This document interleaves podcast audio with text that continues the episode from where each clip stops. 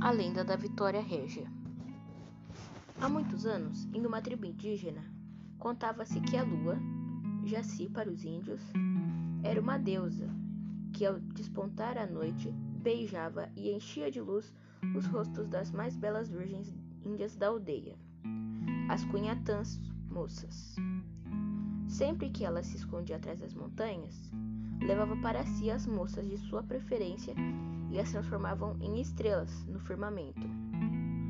Uma linda jovem virgem da tribo, a guerreira Nayá, vivia sonhando com este encontro e mal podia esperar pelo grande dia em que seria chamada por Jaci.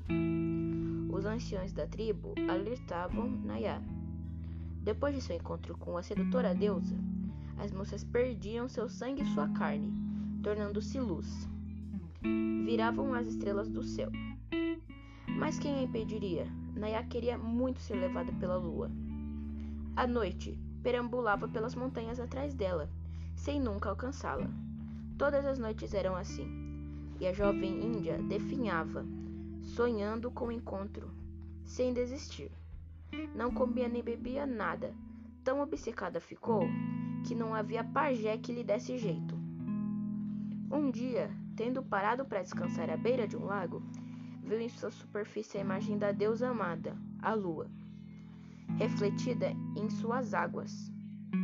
Cega pelo seu sonho, lançou-se ao fundo e se afogou. A lua, compadecida, quis recompensar o sacrifício da bela jovem índia e resolveu transformá-la em uma estrela diferente de todas aquelas que brilharam no céu.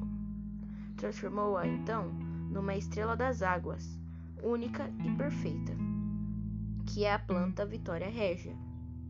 Assim nasceu uma linda planta cujas flores, perfumadas e brancas, só abrem à noite e ao nascer do sol ficam rosadas.